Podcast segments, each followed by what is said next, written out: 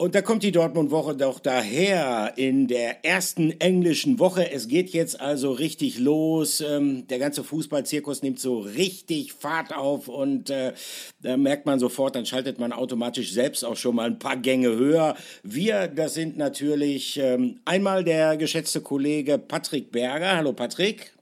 Hallo Olli. Ich freue mich schon sehr, wenn die Champions League-Hymne wieder durch, äh, durch Dortmund ertönt. Die Hymne, die man ja auch als kleiner Junge schon immer gerne gehört hat. Immer sehr cool als oh ja, Reporter oh ja. zu sein. Ich, ich werde es ich nie vergessen, als ich die zum ersten Mal gehört habe. Olli Müller, mein Name, für die, die mich äh, noch nicht kennen. Äh, möglicherweise haben wir ja Wer mittlerweile kennt dich denn auch, noch nicht, Olli? Das verstehe naja, ich ja Naja, ja, ja, ja, ja, gut. Ähm, äh, möglicherweise haben wir ja auch ein paar neue Zuhörer gewonnen über die ganzen Monate, die wir unseren kleinen, feinen Podcast hier schon veranstalten. Das würde uns natürlich sehr, sehr freuen.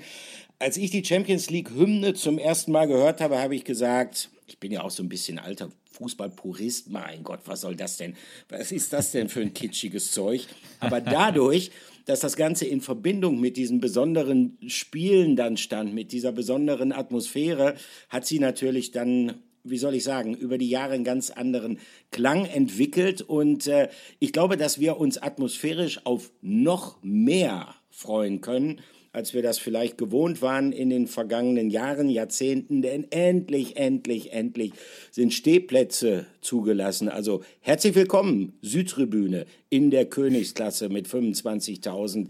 Ähm, ich glaube, dass das insgesamt auch den Blick auf ähm, Borussia Dortmund auf dem BVB international noch einmal schärfen wird, wenn man auch in Spanien, in Portugal, in Italien, in äh, Good Old England mitkriegt, welche Stimmung herrscht, wenn die Südtribüne pickepacke voll ist äh, mit diesen 25, 26.000 Verrückten, positiv Verrückten. Ähm, also, wir freuen uns auf eine englische Woche. Wir blicken zunächst noch mal kurz zurück, äh, denn äh, es war ja aus Sicht von Borussia Dortmund ein erfolgreiches Wochenende durch den 1 zu 0 Sieg am Freitagabend gegen die TSG Hoffenheim. Äh, wir machen es jetzt nicht ausufernd nochmal mit einer Nachberichterstattung. Wie gesagt, das äh, Spiel war ja schon am Freitag. Trotzdem, ähm, uns ist ein bisschen was Positives aufgefallen. Erneut zu Null gespielt, Borussia Dortmund zum dritten Mal in der laufenden Saison, zum zweiten Mal hintereinander, mit einem Abwehrchef, äh, der äh, jedem seit vielen, vielen Jahren bekannt ist und über den es im Vorfeld der Saison ja auch so ein paar Diskussionen gegeben hatte. Ne? Die Rede ist von Mats Hummels und da hieß es, oh, wenn Schlotterbeck jetzt kommt, wenn Süle jetzt kommt, wie sehen denn seine Perspektiven da überhaupt aus? Sitzt er zunächst einmal draußen? Äh, Im allerersten Pflichtspiel, Patrick, saß er ja auch sogar draußen im DFB-Pokal gegen 1860 München, ist dann reingekommen nach einer Verletzung von Niklas Söhle. Ja, und seitdem ist er eigentlich aus der Mannschaft nicht wegzudenken, oder? Ja, seitdem spielt er, seitdem ist er nicht wegzudenken. Äh, ich bin jetzt mal ein bisschen äh, kleinkariert, Olli. Ich sage, das ist sogar das vierte Spiel, äh, was der BVB zu Null gespielt hat, weil man dann dieses äh, 3-0, was du eben angesprochen ja, hast, Pflichtspiel ja. DFB-Pokal ja sogar noch dazu nehmen kann. Ähm, das stimmt. Na klar, und dann kommen die drei äh, minimalistischen 1-0-Siege in der Bundesliga dazu und äh, ja, ich bin selbst äh, ein bisschen erstaunt über diese Entwicklung von äh, Mats Hummels. So ehrlich und offen bin ich. Ich bin ja auch einer, der äh, Fehler oder Fehleinschätzungen auch, auch, auch äh, dazu steht oder eingesteht. Da habe ich kein Problem mit. Äh, habe äh, heute, wir nehmen am Montag auf, am Montagnachmittag, weil wir nämlich noch das Abschlusstraining abwarten wollten und auch die, und auch die Pressekonferenz vor dem Champions League-Spiel. Und habe heute auch auf oder für sport1.de bei uns einen Kommentar geschrieben, in dem ich ja, schon auch sage, äh, Hut ab, Mats, du hast mich eines Besseren belehrt, weil äh, ich erinnere mich auch hier im Podcast haben wir beide oft drüber gesprochen, dass äh, die Zeit so ein bisschen abläuft äh, von Mats Hummels, dass äh, äh er, in manchen Teilen auch zu langsam ist, das Spiel vielleicht ein bisschen auch zu fehlerbehaftet und dass er sich schon ganz schön strecken muss und ja, siehe da, er ist top, top, top fit aus der Sommerpause mhm. zurückgekommen ähm, habe ihn nach dem Spiel in Hoffenheim oberkörperfrei an mir vorbeilaufen sehen und äh, habe ganz schön gestaunt, muss ich sagen. Also so sah ich äh, auch nicht zu meiner besten Zeit als Handballer äh, aus, äh, auch wenn ich früher fit war, aber nee, also da, da kam ich nie dran und komme ich auch nie dran. Ja. Also ähm, wirklich, aber es hat alle erstaunt, auch alle, die ähm, drumherum gestanden haben. Äh, alle, Olli, wir haben ja auch im Sommer schon mal drüber gesprochen in der Schweiz, im Trainingslager, da ist uns allen irgendwie aufgefallen, boah, der wirkt richtig äh, fit, der wirkt richtig spritzig. Und das hat natürlich mehrere Gründe. Mhm. Und äh, ein Grund ist auf jeden Fall äh, das, was du angesprochen hast. Niki Süle, Nico Schlotterbeck sind zum BVB gekommen. Ähm, auch so ein bisschen, ich will nicht sagen nach Rücksprache oder Absprache mit Mats Hummels, aber der wurde da schon ins Boot geholt, auch von den Bossen und informiert darüber. Und ähm, hat dann sehr wohl gesagt, ja, das passt für mich, Konkurrenzkampf äh, ist immer eine super Sache. Und für ihn war das klar, wenn die beiden kommen und ich vielleicht der Fußballwelt da draußen zeigen kann, ich bin so fit, dass ich einen von beiden vielleicht sogar hinter mir lasse. Das war für ihn schon insgeheim ein sehr, sehr großer äh, Ansporn, äh, äh, ja, da einfach an den beiden vorbeizukommen. Und aktuell muss man sagen, wir werden ja gleich auch über ihn reden, Niklas Süle ist äh, in einem ganz anderen Fitnesszustand, als es Mats Hummels ist. Und deswegen ja. spielt er zurzeit an der Seite von Nico Schlotterbeck und macht seine Sache wirklich sehr, sehr gut. Also die drei zu null Siege in der Bundesliga, die haben auch einen großen Anteil oder daran hat Absolut. auch Mats Hummels für mich einen großen Anteil. Ja, über Niki Süle sprechen wir gleich nochmal. Ähm, der ist im Sommer, als wir beide ja, äh, Patrick, in Bad Ragaz waren, der ist nicht im bloßen Oberkörper an uns vorbeigelaufen. Ähm, sonst wäre uns, da möglich, sonst wär uns da möglicherweise schon ein bisschen was aufgefallen, was jetzt ziemlich für Furore sorgt. Ähm, aber zunächst nochmal zurück zu Mats Hummels. Genau, in der Tat. Mhm. im Sommer in Bad Ragaz, ähm, da merkte man ihm auch schon an, dass er bereit ist für diese Herausforderung, die jetzt in diesem Spiel ja auf ihn zukommt. Und das hat er auch selber kundgetan. Ich fand einen Satz sehr bemerkenswert, den er in Bad Ragaz äh, von sich gegeben hat. Der lautete nämlich, naja, wenn ich Sebastian Kehl wäre, ähm, dann hätte ich zurzeit auch nicht unbedingt mit mir verlängert. Und da habe ich gedacht, wow, erstmal, Selbstironie ist nicht gerade weit verbreitet in der Profifußballbranche. Und zweitens, ähm, Selbstreflexion also das Eingeständnis davon, dass die Leistung in der vergangenen Saison nicht optimal gewesen ist, lag jetzt vielleicht auch nicht immer nur an ihm, keine Frage. Borussia Dortmund hatte ja im kompletten Defensivverhalten ein paar Probleme. Aber auch das Eingeständnis, dass seine Leistungen nicht gut gewesen sind, das hört man relativ selten. Ähm, bei Mats Hummels ist ganz interessant, wenn man sich seinen Karriereweg mal anschaut. Es ist ja nicht so gewesen, dass er sozusagen wie ähm, der Prinz, der alles kann, vom Himmel gefallen ist, sondern er kommt aus äh, der Jugend des FC Bayern logischerweise. Es ist so gewesen, dass er sich damals auch schon durchsetzen musste und dass er damals schon das Gefühl gehabt hat, das hat er mir auch mal gesagt, naja, ähm, ich hatte so ein bisschen den Eindruck, dass die in München nicht unbedingt setzen, weil sie nicht unbedingt von mir überzeugt sind. Ähm, im gleichen Alter damals wie er war Holger Badstuber. Holger Badstuber wurde stark gefeatured, wurde stark gepusht, auch dann beim Debüt in der Profimannschaft des FC Bayern. Ja, und bei Mats Hummels hatte man in München offenbar den Eindruck, und das ist der Eindruck, den Hummels mir dann auch gegenüber geschildert hatte, naja, das ist gar nicht so sicher, dass der überhaupt so eine riesige Karriere macht. Das muss ein entscheidender Grund gewesen sein für seinen Wechsel, den ersten ähm, zum BVB, wo er sich da ja also fast auf Anhieb festgestellt hat. Wir erinnern uns ja alle noch an den sogenannten Kinderriegel. Er Der Kinderriegel, und, äh, er und Subotic. Neben ne? Subotic, genau. das sozusagen das mehr als nur solide Fundament gebildet hat für diese große Mannschaft, die dann unter Jürgen Klopp diese tollen Erfolge mit äh, den zwei Meisterschaften, DFB-Pokal etc., Champions League-Finale erreicht, äh, verbuchen konnte. Äh, jetzt ist wieder so eine Situation, dass er sich beweisen muss. Die hat es nämlich auch dann nochmal gegeben, auch schon vor einigen Jahren in der Nationalmannschaft. Er hat sehr, sehr lange gebraucht, bis er Joachim Löw von seinen Fähigkeiten überzeugen konnte. Der wollte nicht so richtig an ihn ran. Der war sehr zögerlich, hatte wohl auch so ein paar Probleme mit der Art von Hummels, weil er halt ein sehr selbstbewusster Spieler ist, der auch immer eindeutig seine Meinung sagt. Ja, und jetzt im Sommer stellte sich die Situation tatsächlich so dar, Vertrag läuft aus, läuft nur noch ein weiteres Jahr. Es kommt noch mal richtig hochkarätige Konkurrenz und dann stehst du als Profi natürlich vor der Frage, soll ich es mir selbst wirklich noch mal beweisen? Und er hat für sich die Antwort gefunden, ja, mache ich.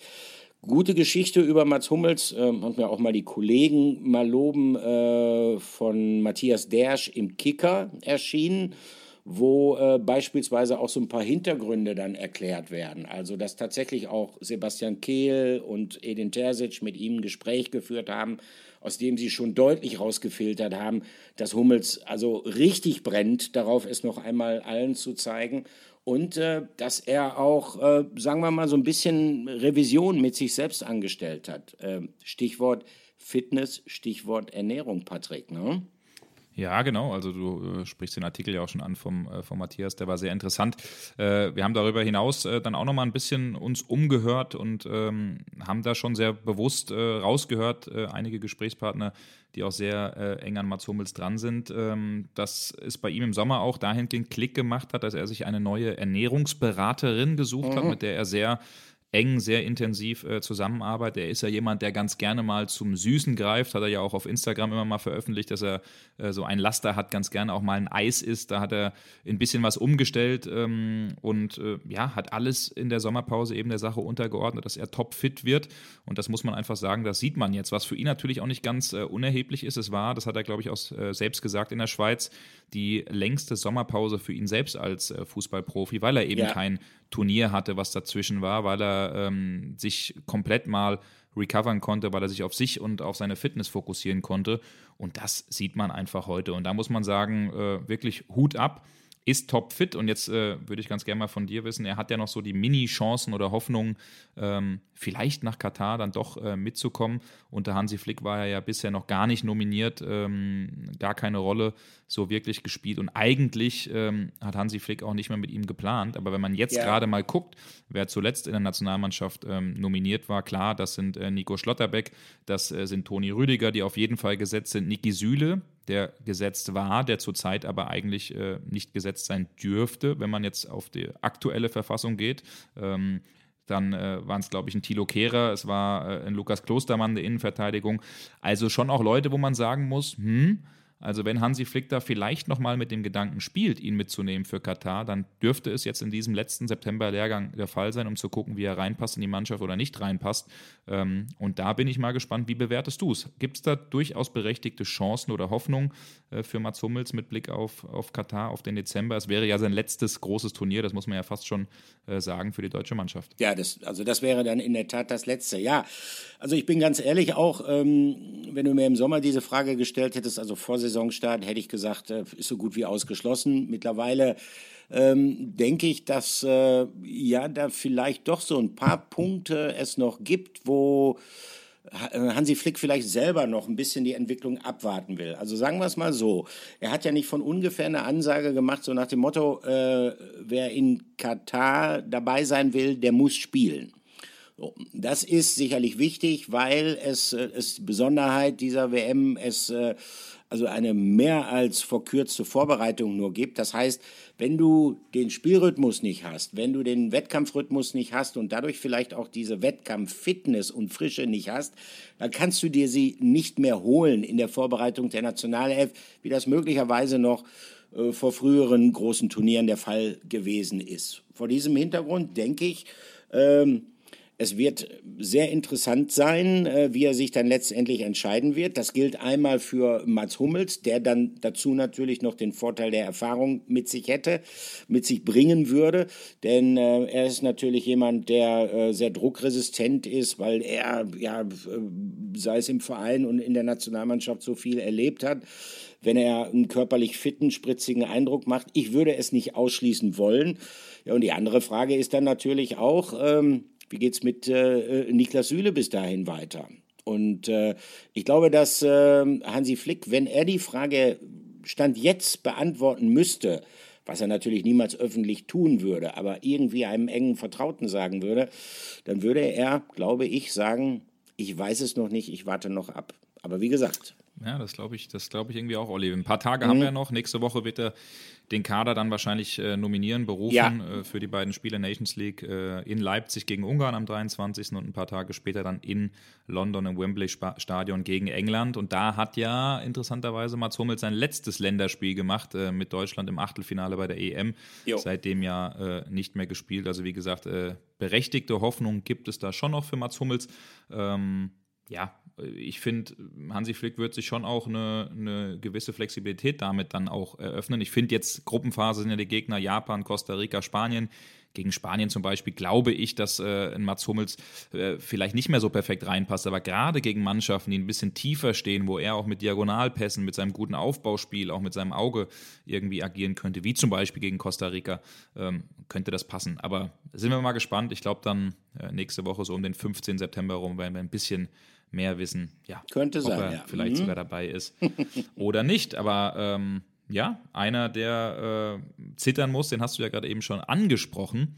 Das ist nämlich äh, Niklas Süle. Und da stellen wir uns so ein bisschen die Frage, was ist da los? Da gab es äh, eine, eine, eine Fitnessansage, will ich es mal formulieren, ein bisschen überspitzt formuliert von äh, Sebastian Kehl. Wir haben letzte Woche auch im Podcast drüber gesprochen. Sebastian ja. Kehl hat nämlich schon deutlich gemacht, Niki Süle muss fitter werden, er muss an sich arbeiten. Und ähm, zurzeit ist er von seiner Topform ein bisschen entfernt. Das siehst du auch so, Olli, oder? Ja, das ist so. Und äh, man merkte natürlich auch, äh, dass als er dann reinkam äh, gegen Werder Bremen, ähm, dass es ihm so ein bisschen an Spritzigkeit gefehlt hatte.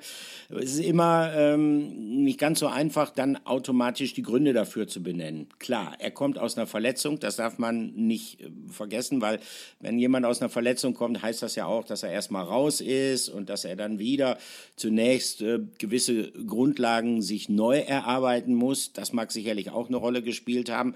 Aber gleichzeitig ist natürlich dann, ähm, und nicht zum ersten Mal in der Karriere von Niklas Süle, sein Gewicht und äh, damit verbunden auch die Gründe, die zu äh, diesem Gewicht geführt haben, sprich ähm, Ernährung, thematisiert worden.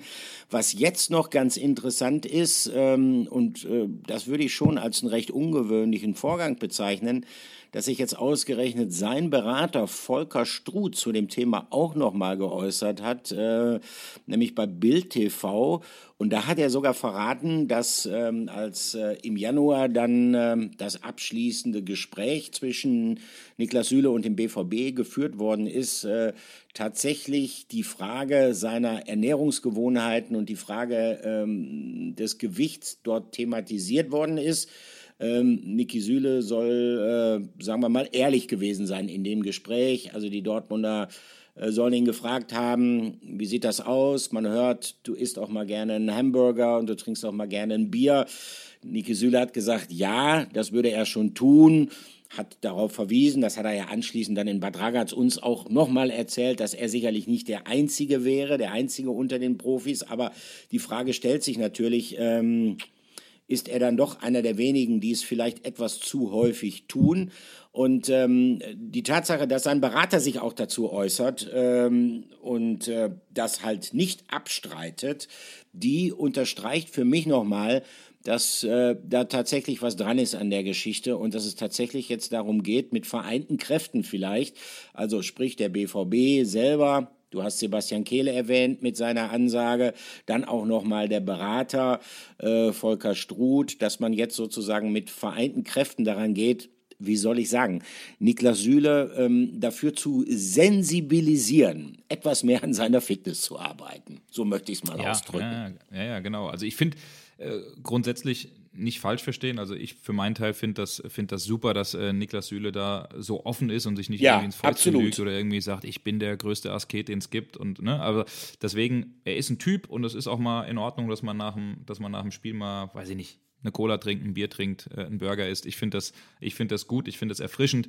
Äh, trotzdem, ohne jetzt vielleicht die ganz, ganz, ganz genauen Hintergründe, was im Sommer los war, zu wissen, ja, er war auch verletzt. Das wirft jemanden natürlich zurück, wenn man nicht so komplett an sich äh, arbeiten kann, wie das möchte. Aber wenn jemand äh, vom großen Konkurrenten FC Bayern nach Dortmund kommt, ihm eine wichtige Rolle zugetragen wird, er in den Mannschaftsrat gewählt wird, er selbst von sich behauptet oder sagt, ich möchte genau, hier genau. einen großen Anteil äh, dazu beitragen, dann erwarte ich einfach äh, von jemandem, dass er äh, sein, sein körperliches Level äh, ja irgendwie auf 100 Prozent bringt, dass er komplett an sich arbeitet.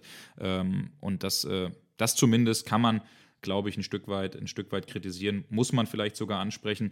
Ähm, wir haben jetzt ein paar Meinungen gehört äh, oder auch äh, die du gerade eben wiedergeben hast von, von einigen Leuten im BVB-Umfeld. Äh, unsere Volontäre Maureen Luginger hat noch mit jemandem gesprochen, der beim BVB ein nicht ganz unerhebliches Wort hat, und zwar mit Matthias Sammer. Oh, die graue Eminenz. Ich bin gespannt, was der zu sagen hat. Na, grau ist er ja nicht. Ne? grau ist er nicht, aber wir hören trotzdem rein. Matthias Sammer. Äh, erstmal ist Sebastian viel näher dran. Er kann viele Dinge besser beurteilen, auch im äh, Alltäglichen, gar keine Frage. Und er ist der sportlich Verantwortliche bei Borussia Dortmund. Und wenn äh, er etwas äußert, dann äh, äh ist das erst einmal wichtig, dass das Gehör findet. Und äh, dementsprechend kann ich das A nur unterstützen. Und B hat er aber gleichzeitig aufgezeigt, äh, dass er jetzt wieder gesund ist durch, durch gewisse Mechanismen. Äh, er hatte äh, mit der Urlaubsproblematik, die Nationalmannschaft hat länger gespielt und vom Rhythmus her vielleicht auch ein paar Probleme. Das muss er jetzt aufarbeiten und das wird er tun mit der ganzen Unterstützung des Vereins. Und dann ist Niklas Süle ein herausragender Spieler für Borussia Dortmund. Ich habe äh, mit ihm nicht äh, persönlich gesprochen. Äh, das ist auch nicht meine Aufgabe. Ich berate die Geschäftsführung oder dann eben mal äh, Sebastian oder auch äh, äh, mal den Coach. Gar keine Frage, wenn es gewünscht ist. ich weiß, ähm, weil das interessiert mich immer, er hat jetzt Trainingsrhythmus. jede Einheit wird ihm gut tun und so wird er auch sein bestes Level relativ schnell wieder erreichen. Also, äh, jetzt gibt es noch einen Kronzeugen, äh, in dem Fall Matthias Sammer, der dann tatsächlich äh, nach Volker Struth und nach Sebastian Kehl, auf den sich Matthias Sammer ja auch bezieht, äh, uns zu verstehen gibt, dass äh, Niki Süle ein Ziel haben sollte, nämlich an seiner Fitness zu arbeiten. Und dann wünschen wir Niklas Süle halt äh, gutes Gelingen dabei. Dass er von der Voraussetzung her, von der Veranlagung her, einer der besten deutschen Innenverteidiger, für mich sogar eigentlich der beste deutsche Innenverteidiger derzeit ist, das steht, glaube ich, außer Frage. Ähm, hm, wer Nach Toni Rüdiger findest du sogar, weil da hake ich ein, weil ich finde, Toni Rüdiger ist zurzeit nochmal irgendwie ein anderes Level. Ja, dass der zurzeit ein anderes Level ist, das mag ja sein. Ich glaube, dass ja. er von der Veranlagung her, weil mhm. ähm, er ist ja sogar sehr, sehr schnell, Niki Süle. Ich glaube, dass äh, Niklas Süle auch ein Spieler ist mit, mit strategischen Fähigkeiten. Ähm, bei Antonio Rüdiger ist das Destruktive, das Zweikampfelement vielleicht im Vergleich dazu das erstmal stärkere. Aber ich glaube, dass Niklas Süle, wenn er denn fit ist und wenn er bei 100 Prozent ist, der kompletteste deutsche Innenverteidiger ist. Aber wie gesagt, das ist meine Meinung. Es ist auch nicht das erste Mal, dass wir hier unterschiedlicher Meinung sind. Aber vielleicht können wir uns, vielleicht können wir uns darauf einigen, ähm, dass wir ähm, vielleicht irgendwie nochmal darauf hinweisen, dass Mats Hummels ähm, seine Ernährungsberaterin mal äh, dem äh, Niki Süle zur Verfügung stellt. ja, sie sind Konkurrenten, aber sie sind auch Freunde. Ja. Also wenn er ganz nett fragt, dann wird er das sicherlich mal, sicherlich mal tun. Die Wege sind ja kurz. Ne?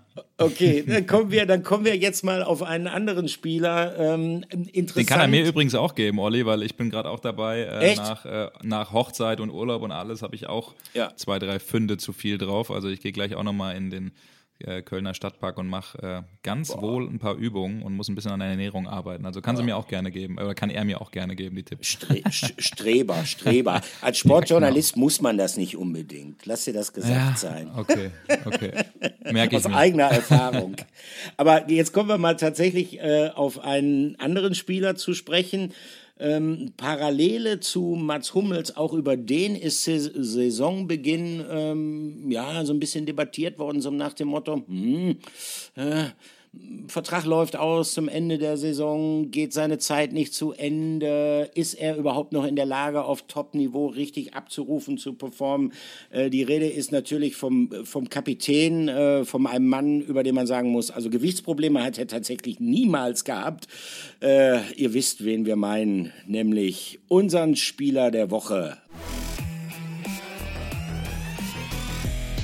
Spieler der Woche. Ja, der Kapitän. Er war der Mann, der den BVB am Freitagabend zum 1:0 Sieg geschossen hat. Es war sein zweiter Treffer schon im fünften Bundesligaspiel in der Saison. Zwei Vorlagen hat er gegeben, also Top-Werte aktuell bei Marco Reus und vor allen Dingen ist er auch topfit, genauso wie Mats Hummels in allen Spielen über 90 Minuten als Kapitän auf dem Platz gestanden. Er dirigiert, er ist äh, jetzt schon für mich in der Form, äh, die absolut auch eine WM-Form ist und da äh, gibt es eigentlich keine zwei äh, Meinung, dass Hansi Flick ihn mitnehmen wird. Hansi Flick ist ja ein ganz, ganz großer Fan auch von Marco Reus, hat er schon mehrfach deutlich gemacht, dass er einer der oder wenn nicht sogar der Unterschiedsspieler beim BVB ist, äh, sich im letzten Drittel wunderbar lösen kann, äh, technisch einfach äh, auf einem Top-Level ist. Und das sieht man zurzeit beim BVB, das muss man ganz klar sagen. Und du hast es ja anmoderiert, er und Mats Hummels, das waren äh, die beiden Spieler, wo man in der Sommerpause und auch in der letzten Saison eigentlich so die größte Sorge hatte, wie managt das am Ende Sebastian Kehl, wie moderiert er das, die Leistungen äh, waren ein Stück weit schwankend, sind ja beide die Spieler, die total verdient sind beim BVB, lange, lange unter Vertrag stehen dort. Und ähm, genau, die Verträge eben laufen 2023 aus im Sommer und äh, da bin ich dann ganz gespannt, in welche Richtung äh, das bei beiden geht. Äh, wenn sie die Leistung so aktuell beibehalten, dann äh, kommt man eigentlich gar nicht drum herum, den äh, Vertrag irgendwie leistungsbezogen nochmal um ein Jahr zu verlängern. Aber diese Gespräche soll es wahrscheinlich erst nach der WM geben, äh, im, im, im Winter. Aber bleiben wir mal bei Marco Reus. Also zurzeit eine absolute Bereicherung meiner Ansicht nach und ich bin auch sehr sicher deiner Ansicht nach für den BVB, für die Mannschaft. Er geht voran, er führt. Und bei ihm merkt man einfach, dass er zurzeit sehr, sehr fit ist, dass ihm äh, diese EM-Pause letztes Jahr, die ja auch viel, viel, viel kritisiert wurde, aber dass sie ihm aktuell ähm, ja, wirklich was bringt, ne? weil äh, er für sich erkannt hat, ich brauche mal so einen Sommer, wo ich mich komplett in Form bringe. Jetzt hat er einen zweiten Sommer gehabt, wo er sich komplett in, in Form bringen konnte. Und ähm, ja, absolut eine Bereicherung zurzeit, finde ich. Definitiv, das ist, das ist so. Ich äh, gehe vielleicht bei der Bewertung äh, der Notwendigkeit dieser WM-Pause, EM-Pause, die er sich da ja selber gegönnt hat, im letzten Jahr nicht so ganz mit. Das heißt, ich will nicht in Abrede äh, sprechen, dass ihm das natürlich gut getan hat. Ich habe mich trotzdem immer gefragt und um ehrlich zu sein, frage ich mich heute auch noch, ähm, er war in richtig guter Verfassung äh, in der Schlussphase der vorletzten Saison, hat maßgeblichen Anteil daran gehabt, das war ja die Interimsphase Edin Terzic, dass der BVB es doch noch in die Champions League geschafft hat. Das DFB-Pokalfinale äh, war eines der besten Spiele, was er in den letzten Jahren gemacht hatte. Für mich passte das nicht so ganz zusammen, dass er dann anschließend, obwohl er in der Top-Verfassung war und da ja auch schon im etwas gesetzteren Alter war, äh, auf die EM verzichtet hat. Es ist, wie es ist.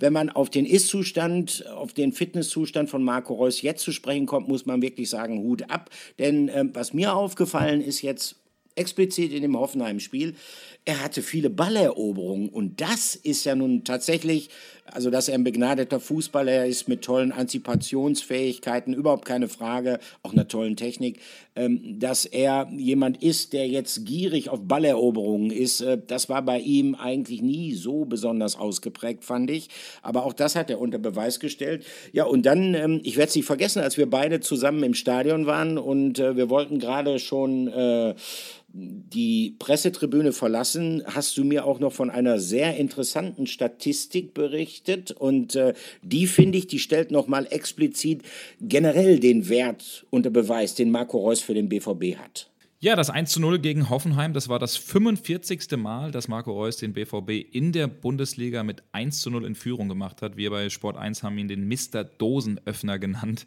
äh, natürlich mit einem mit Zwinkern. Äh, und man muss sagen, er hat äh, eine sehr, sehr alte Bestmarke damit äh, eingestellt. Er hat nämlich keinen geringeren als Manny Burgsmüller abgelöst. Und das ist natürlich äh, ja, eine absolute Legende auch im Verein gewesen. Marco Reus da jetzt eben äh, die unangefochtene Nummer 1 dann da oben an der Spitze beim BVB. Also es ist wirklich ein, ein Top-Top-Wert. Und insgesamt, wenn man seine Zeit in Gladbach dazu nimmt, äh, sogar das 60. Mal dass er äh, einen Verein ja. mit 1 zu 0 in Führung gebracht hat. Also Hut ab, das 60. Mal von 155 Bundesligatoren. Also das ähm, stellt, finde ich, auch schon sehr, sehr deutlich heraus, äh, wie wichtig er ist. Wir können ja mal reinhören. Er hat ähm, nach dem Spiel mhm. ähm, äh, am Mikrofon bei, bei uns, bei mir gesprochen, aber auch beim Kollegen Jesko von Eichmann und äh, wir hören mal rein. Die Frage ist am Anfang kurz abgeschnitten. Ich habe ihn nämlich am Anfang äh, gefragt. Die, Ta die, Tabellenführung hatte man ja zumindest kurzzeitig übernommen, ähm, wie sie es anfühlt. Ähm, also hören wir mal rein. Marco Reus nach dem Spiel. Für eine kurze Zeit. Mal schauen. Äh, wie fühlt es sich an? Gut. Einfach nur gut oder nicht sehr gut nach so einem Freitagabend, volles Haus, ausverkaufte Hütte? Ihr habt ein sehr gutes Spiel gemacht. Erste Halbzeit, ja, glaube ich. Also natürlich fühlt es sich äh, sehr, sehr gut an. Ich glaube, erste Halbzeit haben wir wirklich ein gutes Spiel gemacht, haben wir gut den Ball laufen lassen, ähm, haben gute Räume gefunden und zweite Halbzeit ähm, haben wir es dann nicht mehr so, so gut gemacht, ähm, weil wir uns dann weniger gut bewegt haben in den Räumen und dann ähm, gegen Hoffenheim ist es sehr, sehr schwierig, ähm, vor allem gegen den Ball ähm, Pressing zu spielen, weil sie immer gute Räume finden zwischen den Linien. da mussten wir sehr, sehr hart arbeiten. wir haben uns, glaube ich, über, über die gesamte Partie erarbeitet, auch den Sieg ähm, dann auch verdient. Ähm, ja, können, können zufrieden sein, wie wir, wie wir als Mannschaft verteidigt haben. Ähm, ja, und ist ein guter Start, sage ich mal, jetzt äh, rein in die englischen Wochen. Jetzt haben Sie selbst das Haar in der Suppe gefunden mit der zweiten Halbzeit. Warum ist es aktuell bei euch so gute erste Halbzeit und dann lässt so ein bisschen die Konzentration nach, hat man das Gefühl im zweiten Durchgang? Ich glaube, dass wir in Berlin auch eigentlich eine ganz gute zweite Halbzeit gespielt haben, und viele Möglichkeiten gehabt, Wir müssen einfach früher 2-0 machen, hier auch heute. Ähm, das kann man uns ein bisschen ankreiden. Ähm, da müssen wir schon in den nächsten Wochen sehen, dass wir, ähm, vor allem wenn wir die Möglichkeit haben, einfach frühzeitig das 2-0 oder das 3-0 zu machen, damit wir ein bisschen Körner auch sparen können. aber wenn es so ist und du musst, musst da durch, dann ist es auch okay. dann kostet ein bisschen mehr Körner äh, für den Sieg und ja, wir freuen uns, dass wir, dass wir ja, das zweite Spiel hintereinander jetzt gewonnen haben. Uns, uns war wichtig, einfach auf die, auf die Welle zu kommen wieder, die Erfolgswelle. Ähm, ja, und von daher ist es okay. Sie waren heute sehr emotional selbst auf dem Platz. Es gab die eine oder andere Szene auch gegen Rudi Vogt dann, wo Sie so ein bisschen Scharmützel hatten. Ist das so ein neuer Marco Reus? äh, nein, ähm, ich glaube, in der Rudi-Situation habe ich ein bisschen äh, falsch reagiert, muss ich sagen. Ähm, ich wollte natürlich an den Ball kommen und und natürlich sind es dann Emotionen, die dann äh, eine Rolle spielen. Ähm, aber die Emotionen habe ich auch schon ähm, in den letzten Jahren öfter gezeigt. Ähm, ja. Gab ein sehr strittiges Handspiel. Äh, aus unserer Sicht haben wir alle direkt gesagt, für uns ein klares Handspiel. Osan Kabak, wie haben Sie es gesehen? Äh, ich habe es ehrlich gesagt nur einmal gesehen auf dem Platz. Äh, von daher ähm, habe ich gesehen, dass er den Ball an der Hand bekommt. Ähm, es ist schwierig. Es ist mal irgendwie jedes, jedes Wochenende immer das gleiche Thema und wir haben da irgendwie keine, keine vernünftige Lösung. Es geht ein bisschen auf den Sack, würde ich schon sagen. Ähm, ja, ich weiß auch nicht, was die, die richtige Lösung ist, aber so ist natürlich für alle Beteiligten irgendwie ähm, nicht zufriedenstellend. Sie haben selbst einen Rekord heute aufgestellt. Wissen Sie das eigentlich? Nein. 45. Mal äh, jetzt, dass Sie das 1-0 gemacht haben, dann haben Sie Manni Burgsmüller abgelöst. Fühlt sich auch ganz nett an. Noch. Netter Nebeneffekt, ne? Netter Nebeneffekt, ja. Nehme ich gerne mit. äh, Marco, Sie haben auch viel investiert heute, viele äh, Läufe. Das werden jetzt richtig anstrengende Wochen. Wie, wie viel Körner haben Sie? Wie viel verbrauchen Sie gerade? Würden Sie sich selbst mal sagen, ich gehe auch mal eine Halbzeit auf die Bank? Nein. Ich hab, bin top, top, top fit. Ganze Vorbereitung mitgemacht. Ähm, könnte mir nicht besser gehen. Äh, der Kollege Julian Brandt hat heute ganz viel investiert. Wie ich finde, er wird oft kritisiert. Heute hat er sich ein extra Lob verdient. Ja, nicht nur heute, letzte Woche auch schon. Also ähm, was von außen kommt, ehrlich gesagt, das berührt ihn nicht, berührt uns nicht, sondern ähm, er ist sehr, sehr fokussiert. Ähm, ja, er ist, ist, ein guter Junge. Ähm, er arbeitet sich momentan sehr, sehr gute, viele Bälle, läuft ähm, extrem gut nach hinten, ähm, als auch vorne. Für mich zum Beispiel ist er unheimlich wichtig, weil er einfach ein Spieler ist, der, mit dem man gute Doppelpässe spielen kann und der immer einen Blick für den Nebenmann hat. Von daher glaub mir, wir werden noch viel Freude an ihm haben und ähm, ich hoffe, ihr auch. Ja, auf die Bank will er sich nicht setzen und äh, zurzeit, glaube ich, will das kein BVB-Fan, dass Marco Reus sich auf die Bank setzt. Äh, das will Edin Terzic nicht und äh, ich glaube, das wollen auch viele der BVB-Fans nicht, die ihn oftmals in den vergangenen Jahren kritisch gesehen hat. Äh, aber man kann bei ihm einfach sehen, ähm, was für einen fußballerischen Wert er hat, Marco Reus, wenn er denn tatsächlich, was ihm in seiner langen Karriere ja nicht so häufig vergönnt gewesen ist, über einen längeren Zeitraum verletzungsfrei gewesen ist. Das ist er zurzeit und ähm, klopfen wir hier mal auf Holz, dass das auch noch eine ganze Weile so bleiben wird. Ich möchte in dem Zusammenhang nur, weil du hattest vor dem Interview äh, mal kurz erwähnt, er hat äh, quasi mit äh, seinen 1 zu 0 Treffern jetzt äh, Manny Burgsmüller abgelöst. Manny Burgsmüller, ein riesiges Schlitzohr. Der hat in der Anfangsphase, als er beim BVB gespielt hatte, sogar noch mit einem anderen Essener Schlitzohr zusammengespielt, nämlich mit Ente Lippens. Die beiden hatten damals eine Fahrgemeinschaft gebildet. Und äh, am Ende der Saison, also die sind immer abwechselnd von Essen nach Dortmund gefahren zum Training. Mal der eine, mal der andere. Und am Ende der Saison hat Ente Lippens dann zu Manny Burgsmüller gesagt, so Manny, wunderbar, Saison ist zu Ende, jetzt müssen wir uns mal zusammensetzen und müssen mal eine Kilometergeldabrechnung machen. Worauf ähm, Manny Burgsmüller äh, völlig perplex gewesen ist. Wie, wie meinst du das? Und dann hat Ente Lippens ihm vorgerechnet, sein Wagen hätte etwa 50 PS mehr und hat das dann tatsächlich auf die Spritkosten umgerechnet, den Verbrauch und so.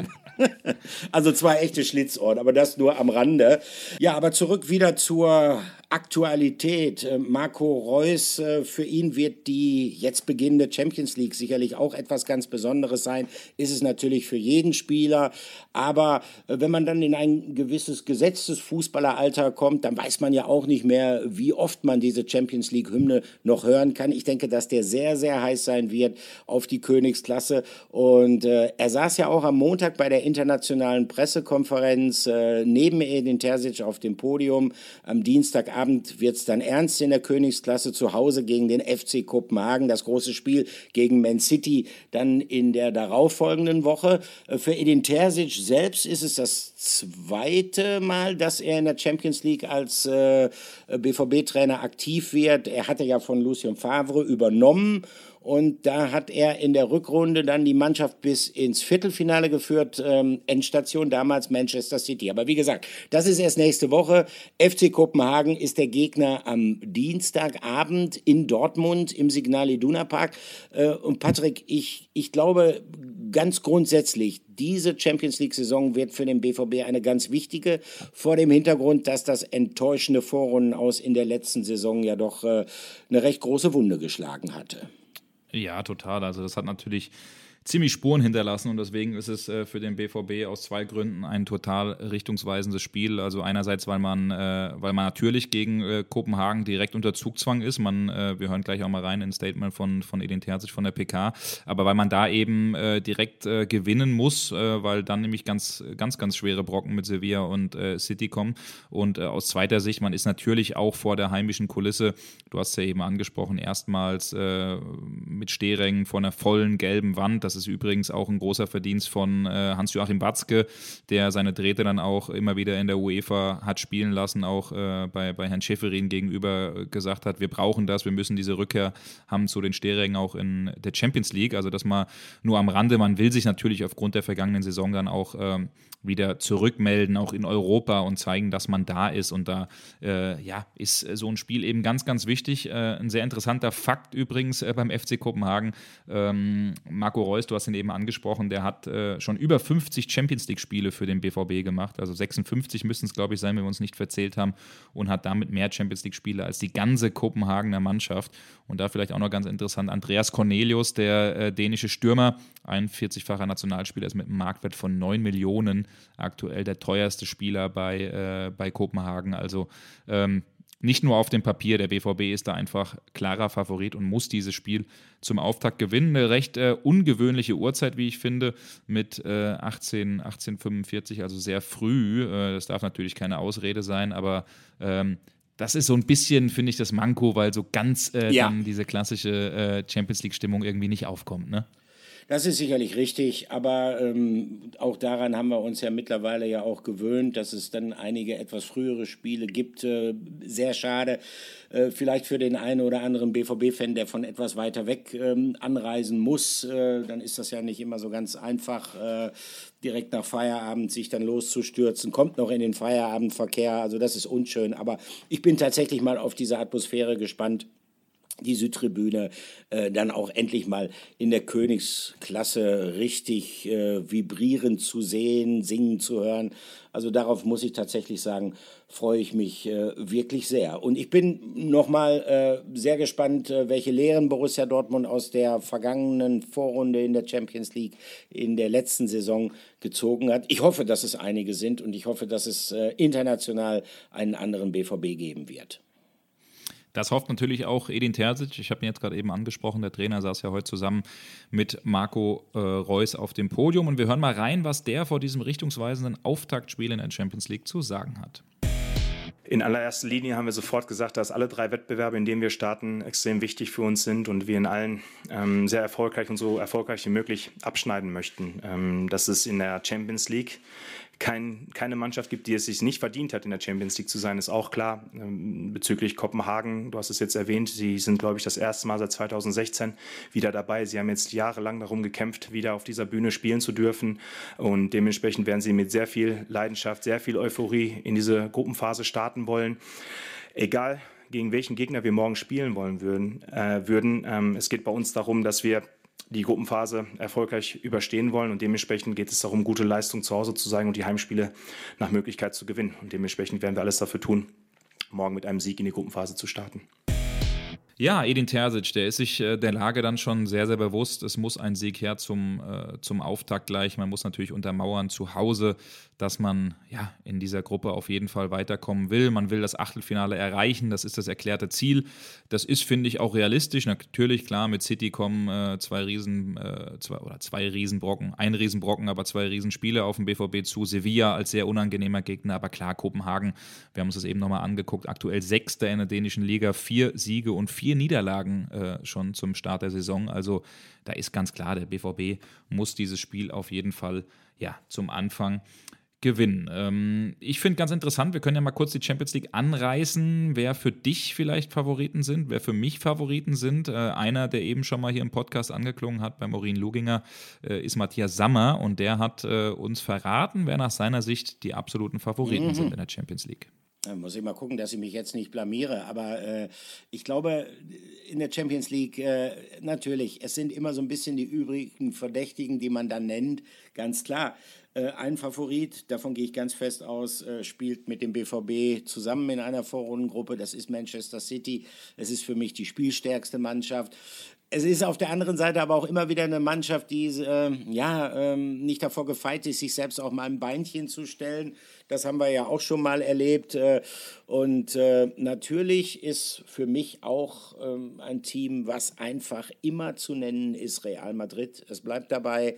Ähm, oftmals äh, hat es die Abgesänge schon auf die Königlichen gegeben.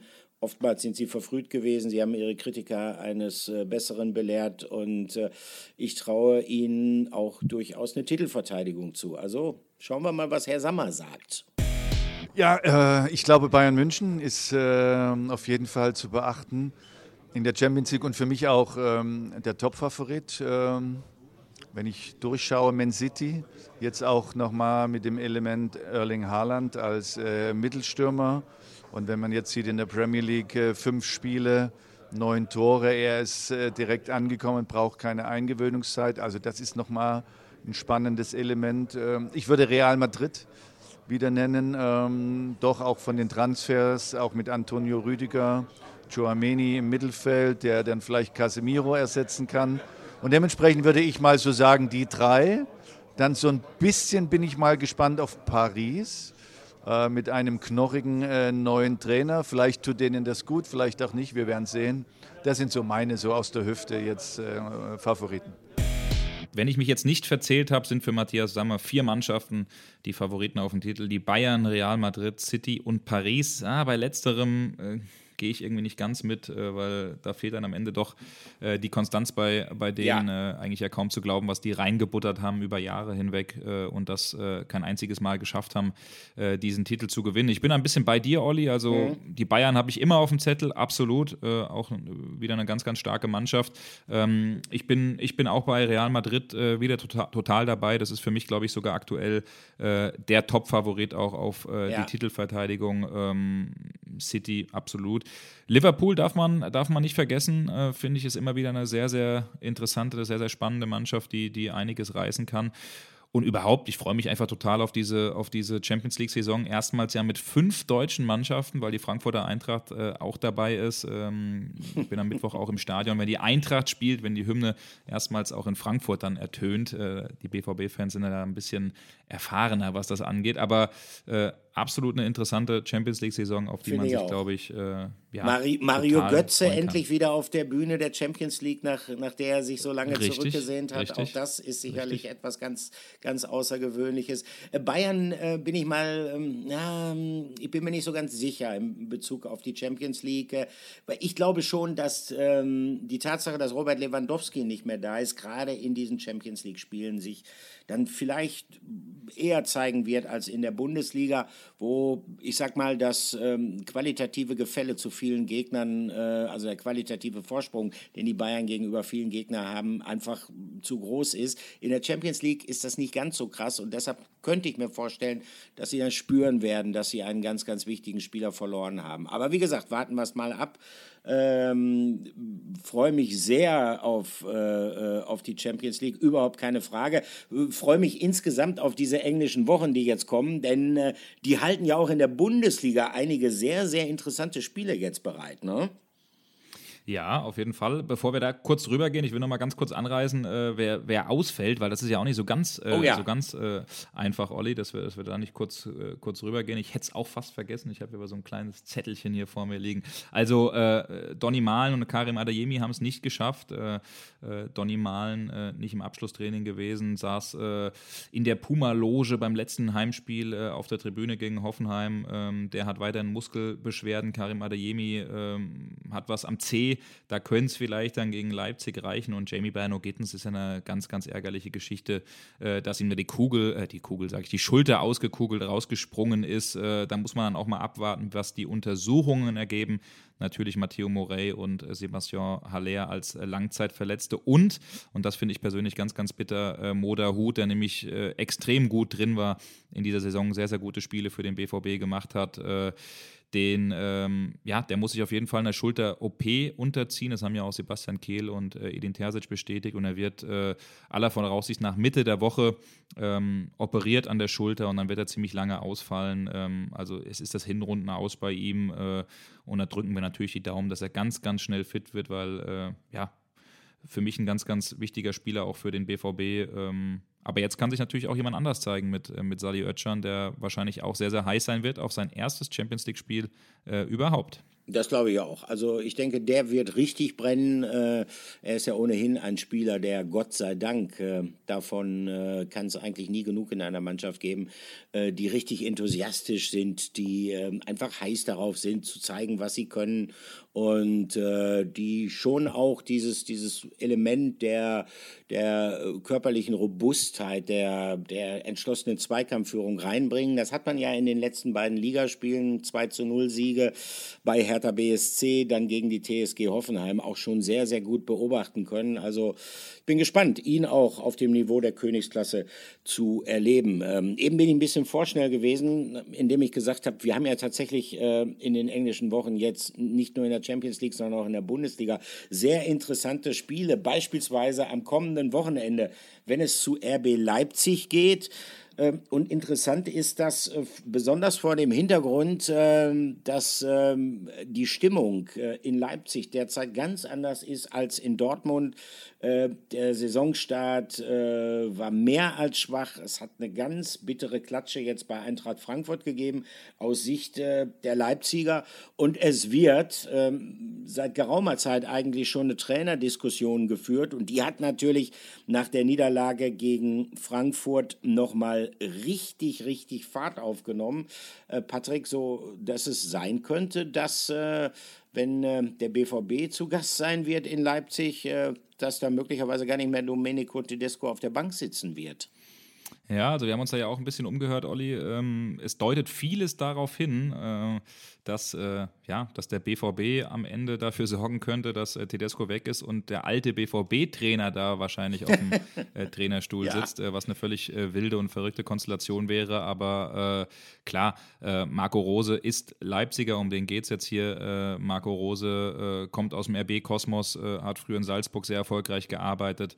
Marco Rose hat natürlich auch eine Nähe zu Max Eberl, der, das haben wir auch schon hinlänglich berichtet, der ähm, vieles deutet darauf hin, der eigentlich sehr sicher, meiner Meinung nach, äh, Sportdirektor, Geschäftsführer Sport bei RB Leipzig werden wird. Also das sind schon sehr, sehr spannende Konstellationen.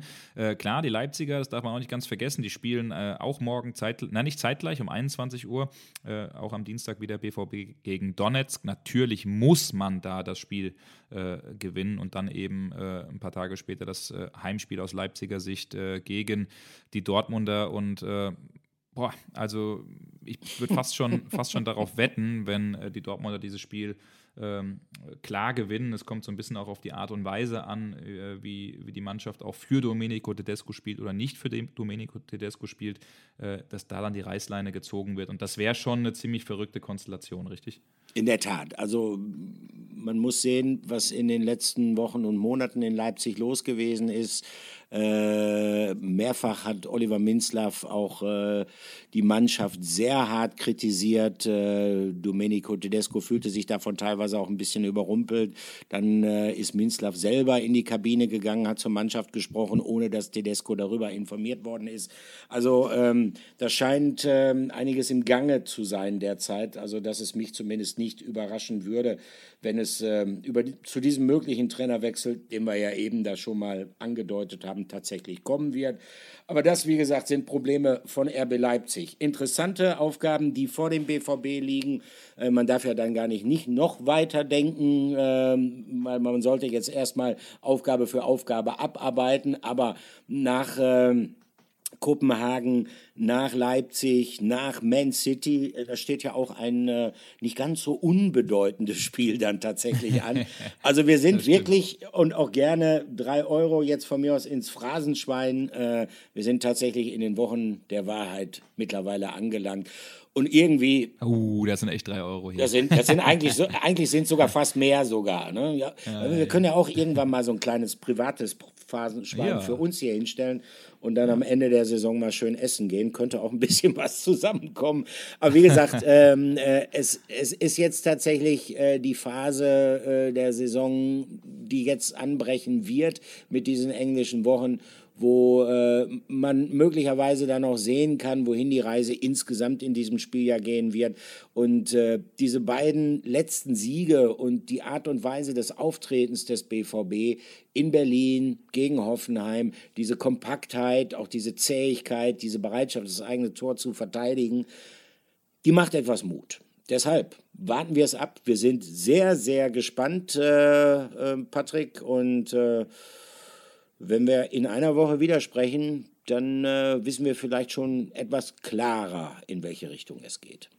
Dann wissen wir klarer, in welche Richtung es geht. Dann wissen wir auch, was mit äh, Tedesco, mit Rose ist. Ja. Äh, dann wissen wir auch, wie weit der BVB ist. Also klar, blamieren verboten äh, am, am, am Dienstagabend. Da muss ein Sieg her gegen Kopenhagen und dann ganz, ganz gespannt, was in Leipzig passiert. Äh, ein Kracherspiel. Und dann oh, bin ich ja mal gespannt, fast Olli. Montagabend nehmen wir ja wieder auf. Sind wir da schon in Manchester? Nee, ich glaube, wir fliegen am Dienstag. Aber äh, ja, die Folge dann kurz vor genau die Folge kurz vor Manchester, ähm, das Aufeinandertreffen auf Erling Haaland, auf, äh, auf Manuel Akanji, der ja auch dahin gewechselt ist, Pep Guardiola. Also das wird schon sehr, sehr spannend, aber wie sagt man so schön, das wären jetzt auch drei Euro, eins, ein, also erst das eine Spiel, dann das andere, ein Schritt vor, äh, vor den nächsten, also ähm, ne? und so weiter und so fort. Ja, ja, lass uns zum Schluss kommen, sonst wird es teuer heute für uns beide, glaube ich. Ne? genau, genau. Lasst uns zum Schluss kommen. Also vielen, vielen Dank wieder fürs Zuhören. Äh, falls ihr ein Thema habt, was ihr mal ganz gerne behandelt haben wollt, äh, wo ihr irgendwie sagt, das interessiert uns, das äh, wollen wir ganz gerne wissen, was ist vielleicht da los, schreibt uns einfach. Ihr wisst, wo ihr uns findet. Äh, und Olli, altes Ding, äh, weiß gar nicht. Gibt es dich jetzt mittlerweile irgendwo auf Insta, auf Twitter? Willst du das geheim halten? Bist du einer, der nur so irgendwo durchscrollt? Kann man dich auch irgendwo anfinden mittlerweile? Ähm, Wie sieht's aus? Ich, ich, ich, ich arbeite dran. Also es kann nicht mehr allzu lange dauern. Ah, sehr gut, sehr gut, sehr gut. Schauen wir mal, wie der Kaiser sagen würde. So ist es, schauen wir mal. Also, vielen, vielen Dank fürs Einschalten und bis bald. Macht's gut, ciao, ciao. Bis dann, ciao.